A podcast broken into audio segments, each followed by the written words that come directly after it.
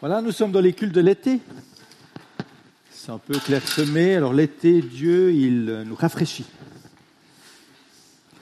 Merci de, de, prendre du temps l'été, parce que l'été, c'est un temps où tout se ralentit et c'est un temps qui est bon pour la réflexion, qui est bon pour le recul, qui est bon pour euh, réfléchir à certaines questions de fond. Euh, il y a quelques années, je me posais la question si je ne devrais pas arrêter d'être pasteur. Pas arrêter d'être chrétien, arrêter d'être pasteur.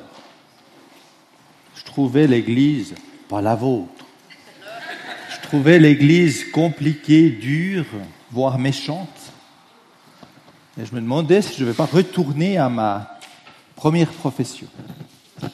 Et dans ce temps de réflexion, de combat, où je marchais même au bord de l'abîme, euh, Christine, mon épouse, a peint une aquarelle qui m'a fait changer de, de regard sur euh, ma manière de servir. Elle m'a peint en discussion avec Dieu. Rien que ça. Rien que ça. Et puis, elle m'a peint assis à côté de Dieu. Il y a, Paul qui le dit, hein, vous êtes assis euh, dans les lieux célestes. Alors on ne dessine pas Dieu, ok, bon, on met ça de côté, mais l'idée, le positionnement, je vais me repositionner.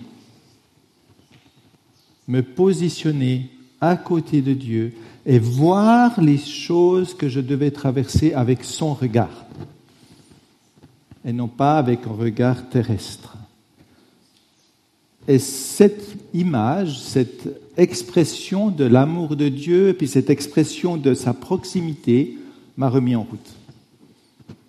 Et j'ai dit oui pour, pour servir Jésus en vous, je le dirais comme ça. Voilà, pour servir Jésus en vous. Mais là, ça demande toute cette question de la relation que nous avons avec Dieu. Cette distance que nous mettons due à notre histoire, due à notre vision du monde, due à notre vision de Dieu lui-même, d'où le titre du message d'entendre, mais sans écouter. D'entendre, mais sans écouter. En fait, on entend beaucoup de choses sur Dieu. Vous entendez encore parler de Dieu ce matin, mais ce qu'on écoute. Dans l'écoute, moi j'entends le fait de d'intérieurement de recevoir ce qui est dit et de le prendre dans ma vie, me laisser transformer par cette parole qui me met en route. Il y a une différence entre entendre de la musique et écouter de la musique. Vous voyez un peu l'enjeu? Et souvent, on entend, on entend Dieu, on entend parler sur Dieu, mais en fait, on n'écoute pas vraiment. Pour différentes raisons de filtres que nous avons dans notre propre histoire de vie, de culture, d'émotion. Alors on va travailler quelques textes de rencontres avec Dieu dans la Bible. Euh, et la première histoire se passe du temps de Moïse. On est dans le Sinaï. Le peuple vient de sortir d'Égypte et d'esclavage. Ils réapprennent à adorer Dieu, à le connaître. Et puis, euh, Moïse, était appelé à être ce, ce pont entre le peuple et puis Dieu, une préfigure du Christ. Et Dieu a choisi de se révéler à Moïse dans la première alliance qu'on appelle sur le mont Sinaï. On n'appelle même pas ça une montagne, les Suisses, on appelle un mont. C'est vrai que c'est pas très haut, c'est le mont Sinaï. Et le mont Sinaï, Dieu rencontrait Moïse comme un ami. D'ailleurs, il a dit Moïse, c'est un ami de Dieu. C'est l'ami. Donc on retrouve un peu cette image de proximité. Mais le peuple ne pouvait pas s'approcher de la montagne, parce que c'était un lieu sacré où Dieu se manifestait, et seul Moïse était autorisé de monter sur la montagne, de parler avec Dieu et de redescendre. Mais le peuple restait autour. Alors on va lire euh, ce qui se passait sur cette montagne, on va lire quelques versets, euh, et nous sommes dans Exode, tout le peuple entendit les coups de tonnerre et le son de la trompette et voyait les flammes de la montagne fumante. Hein. Enfin, c'est le gros light show quand Dieu est là. Hein. Ce spectacle, le peuple tremblait et se tenait à bonne distance. Ils dirent à Moïse, parle-nous, toi et nous t'écouterons. Mais que Dieu ne nous parle pas, sinon nous mourrions. Vous voyez l'image qu'ils ont de Dieu, hein sinon nous mourrions.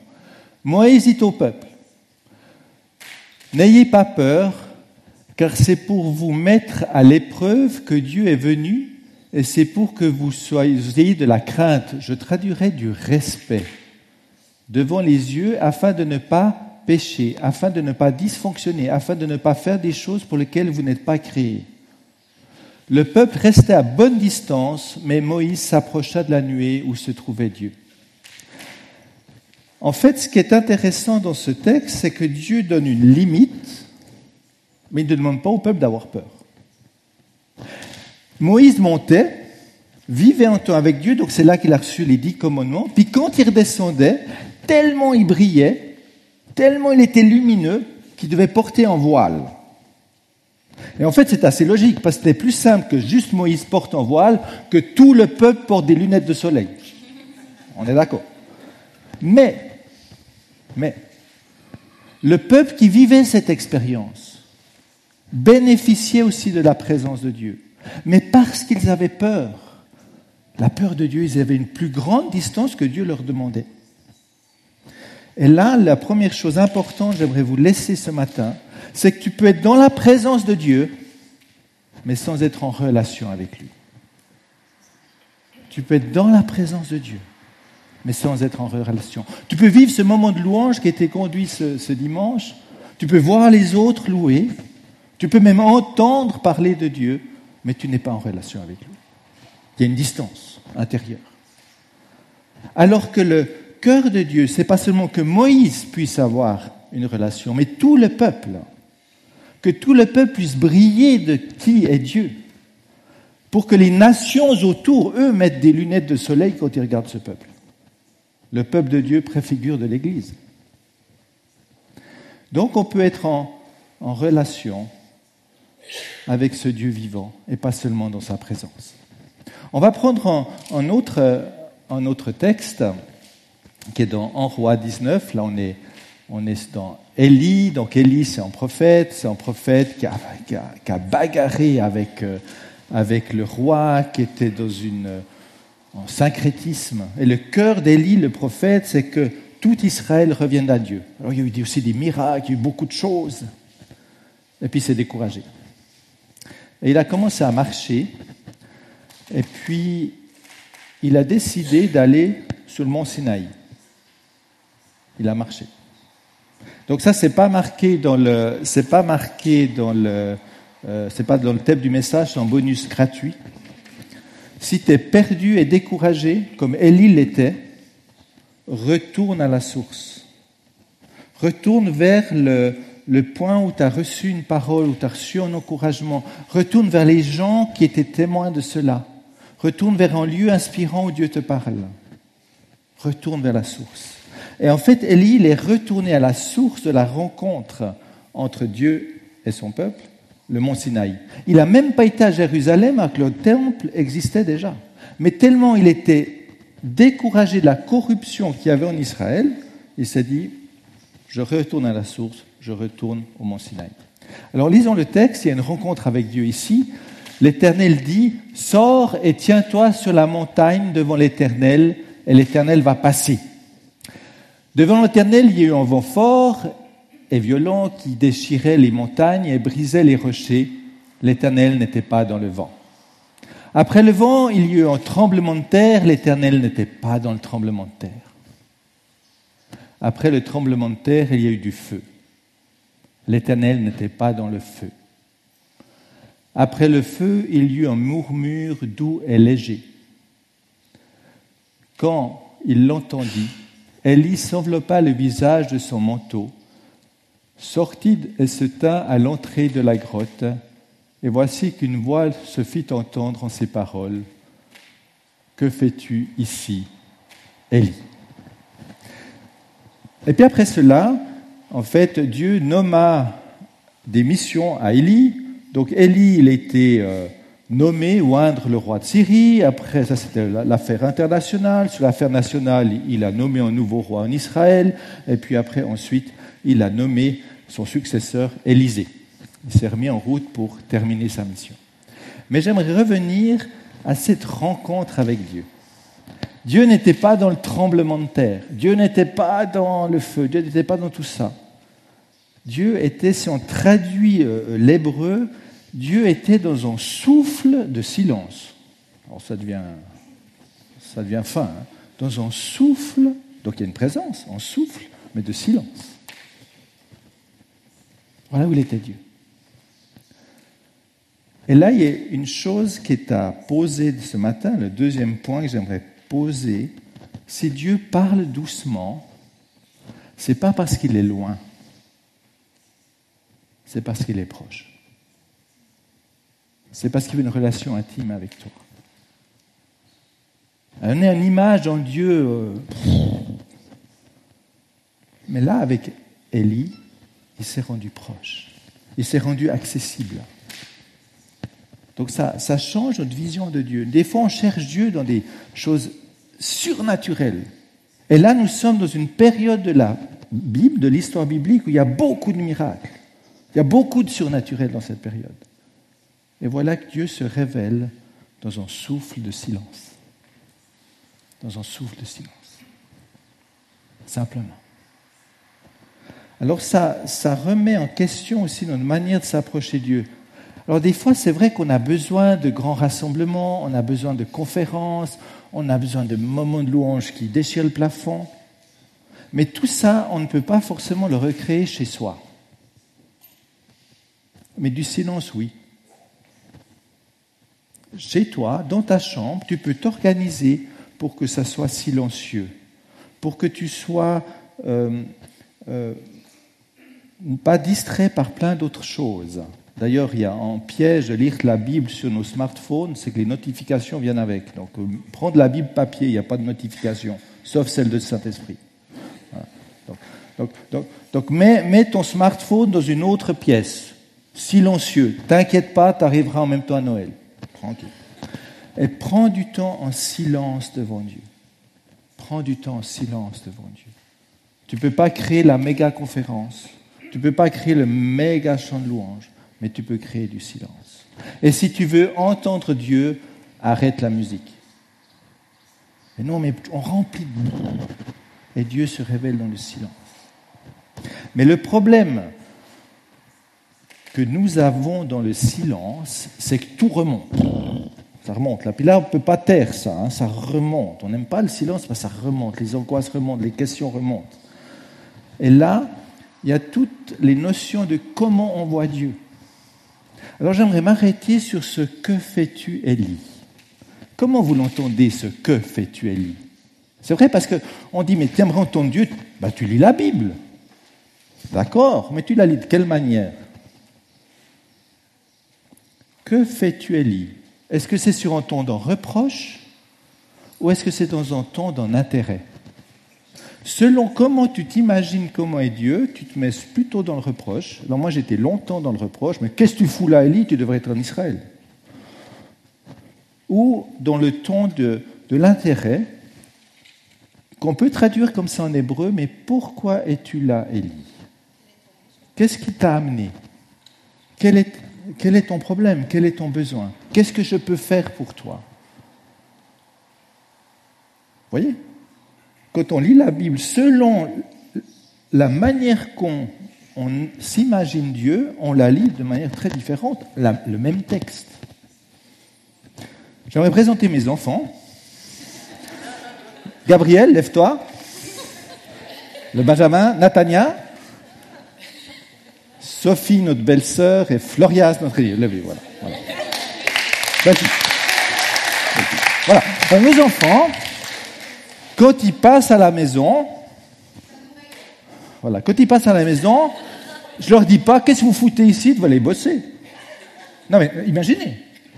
Alors, ils ont différentes motivations de venir. Des fois, c'est parce que dans le frigo, il n'y a plus que la lumière, donc ils viennent. D'autres fois, c'est pour aider pour la feuille d'impôt. D'autres fois, c'est juste parce qu'ils faisaient une promenade par là. Mais chaque fois qu'ils viennent, on est là en disant, mais qu'est-ce qui t'amène? On est content de les voir. On dit, mais qu'est-ce que vous foutez là? Comprenez? Alors pourquoi Dieu ferait la même chose avec Élie? Qu'est-ce que tu fous là? Hein? Des fois, on a une image de Dieu. Si on prend le code pénal, comme père, on le mettrait en prison. Ou au mieux, on lui retire les enfants. Mais pourquoi on voit Dieu si durement? Et Dieu dit, que fais-tu ici, Élie? En quoi je peux t'aider? Alors c'est vrai que nous ne sommes pas Élie. Nous ne sommes pas nommés à, je ne sais pas, on n'est pas appelé à nommer le successeur de M. Macron dans l'international. Nous ne sommes même pas nommés à, euh, notre devoir, c'est forcément pas forcément nommer euh, le successeur de M. Berset au niveau national, ni le successeur du corps de Christ. On n'est peut-être pas à ce niveau. Mais au niveau de l'intimité, on a le même accès en Jésus-Christ. On peut venir vers lui. Même si on n'a pas la mission aussi grande qu'Abraham, Moïse ou Élie, qui étaient des amis de Dieu, on peut venir dans son intimité. L'accès est le même. Notre mission, notre charge, notre responsabilité peut être différente de ces hommes bibliques, mais l'accès est le même. Nous pouvons venir vers Dieu. c'est vrai que dans l'Ancien Testament, il y avait des personnes qui avaient une mission précise à un moment précis avec une onction précise. Ça, c'était l'Ancien Testament. Mais dans le Nouveau Testament, on est tous appelés à être roi et prophète, si je traduis le... On est tous appelés à être porteurs d'espérance et de vie. Donc on est tous appelés à faire ce va-et-vient sur la montagne entre Dieu et la société qui est autour de nous. Il n'y a pas que des spécialistes qui font ça. Alors ça vient au dernier, au dernier passage, j'aimerais prendre avec vous. Euh, nous sommes là tout près de la Passion. Euh, Jésus bagarre par rapport euh, au choix d'accepter la croix je traduis en premier chant, hein, l'agneau immolé, c'est Jésus qui a accepté de mourir pour que la colère de Dieu qui était destinée sur ma vie est, tombée sur lui. Ça veut dire ça, agneau immolé. Et là, dans ce texte, Jésus combattait, on peut le lire, c'est dans Jean 12. Maintenant, mon âme est troublée, et que dirais-je? Père, délivre-moi de cette heure. Mais c'est pour cela que je suis venu jusqu'à cette heure. Père, révèle la gloire de ton nom. Une, voix vint alors du ciel et dit, j'ai révélé sa gloire et je la révélerai encore. La foule qui était là et qui avait entendu disait que c'était le tonnerre. D'autres disaient, un ange lui a parlé. Jésus reprit la parole. Ce n'est pas à cause de moi que cette voix s'est fait entendre, c'est à cause de vous. Et là, on a un exemple d'entendre et d'écouter. La foule entend l'événement d'une manière totalement différente que Jésus l'a entendu. Alors certains dans la foule disent, c'est naturel. Il y a un coup de tonnerre, il y a un truc, voilà. On se calme. Reste, restons rationnels terre à terre. Un autre groupe a compris qu'il y avait quelque chose de divin, de surnaturel. Un ange lui a parlé. Il y a quelque chose qui s'est passé là. Mais ça ne me concerne pas. Pour quelle raison? Peut-être qu'ils ne se sentent pas assez dignes, peut-être, ça ne me concerne pas. Mais Jésus lui dit, mais le Père a parlé, et c'est pour vous. Pour ceux qui croyaient que c'était du tonnerre ou un ange. Dieu a parlé. Là, on voit les, trois situations. Hein. Et quand nous sommes euh, face à Dieu qui nous parle, on peut dire, oui, oui, c'est, émotionnel juste. Ou dire, oui, oui, alors moi je vois les autres, là, ils sont vraiment dans la présence de Dieu, ils vivent quelque chose. Mais bon, moi, je suis, voilà, suis pas dans ce genre de, de manière de faire. Ou je peux dire, oui, cette parole, je la prends. Seigneur, j'entends ta voix, j'y obéis parce que je l'ai entendue, je l'écoute, je la reçois. Et chaque fois que vous ouvrez la parole de Dieu, la Bible individuellement, que vous vivez en culte, une rencontre de prière, vous pouvez être dans les trois. Vous pouvez laisser prier ceux qui prient beaucoup. bon, ils ont beaucoup d'émotions, ils vivent sur l'expérience. Bon, vous pouvez dire, oui, ils sont de ces onctions, ces gens, c'est génial, mais moi, jamais Dieu va me parler comme ça. Ou vous pouvez dire, ben, Seigneur, j'entends, j'écoute et je prends ce que tu me dis. Tu me parles personnellement et je suis digne de l'entendre, je suis digne d'être dans ta présence, je suis digne de te rencontrer parce que j'existe et j'ai du prix à tes yeux. Et on a chaque fois le choix entre ces trois positions, individuellement et en communauté. Alors j'aimerais prendre le dernier texte maintenant d'Éphésiens. C'est Paul qui a écrit ça. Je prie qu'il illumine les yeux de votre cœur pour que vous sachiez quelle est l'espérance qui s'attache à son appel, quelle est la richesse de son glorieux héritage au milieu des saints, au milieu des autres croyants. Dans tout ce qu'on vit de difficile dans la vie, Dieu veut illuminer notre intérieur pour qu'on voit au-delà des circonstances, au-delà des difficultés, au-delà de ce qu'on ressent, qu'on soit connecté avec le ciel. On pourrait prêcher un deuxième message sur ce verset qui est très riche, mais moi j'aimerais juste m'arrêter de manière très pratique sur une chose. Si nos yeux ont besoin d'être illuminés, c'est qu'ils peuvent être fermés c'est qu'ils peuvent être fermés. Si nos oreilles ont besoin d'être ouvertes, c'est qu'elles peuvent être sourdes. Si on lit le contraire. Et pourquoi? Moi, je vois deux choses, il y a d'autres raisons, mais je vois deux autres filtres en plus de tout ce que j'ai déjà dit. L'un, c'est le rationalisme. En Europe, on est rationnel là et on n'est pas d'accord de croire en quelque chose qu'on ne peut pas comprendre.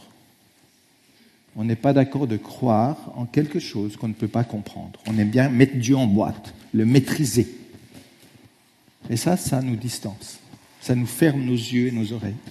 Et une autre chose, c'est l'incrédulité. L'incrédulité, c'est, c'est de, on peut dire ça, c'est, c'est qu'on veut garder la maîtrise de nous-mêmes et on n'est pas d'accord d'obéir à quelque chose pour lequel on n'est on pas sûr de pouvoir garder le contrôle.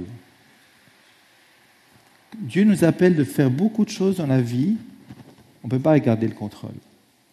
Si Dieu te demande demain de demander pardon à un collègue de travail parce que tu l'as malmené vendredi, tu n'as pas le contrôle de ce qui va se passer après. Aucun contrôle. Alors est-ce que tu obéis ou est-ce que tu veux contrôler? Donc on veut toujours tout comprendre et tout maîtriser, et ça, ça ferme nos oreilles et nos yeux.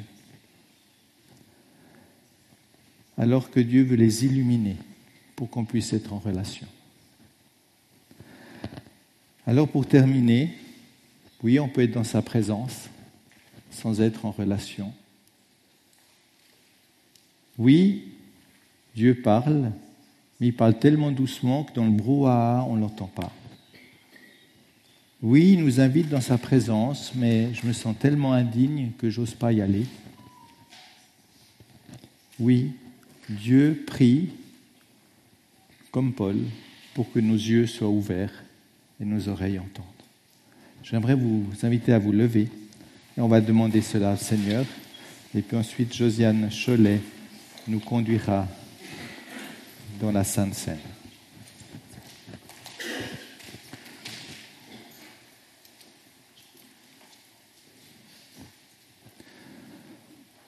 Nous voici devant toi, Seigneur, avec nos histoires de vie, nos conceptions de toi, nos belles expériences qu'on a déjà vécues avec toi, mais aussi les filtres qu'on s'est mis, qu'on s'est construits, qui nous empêchent de pleinement vivre cette relation que tu nous proposes, que tu nous y invites.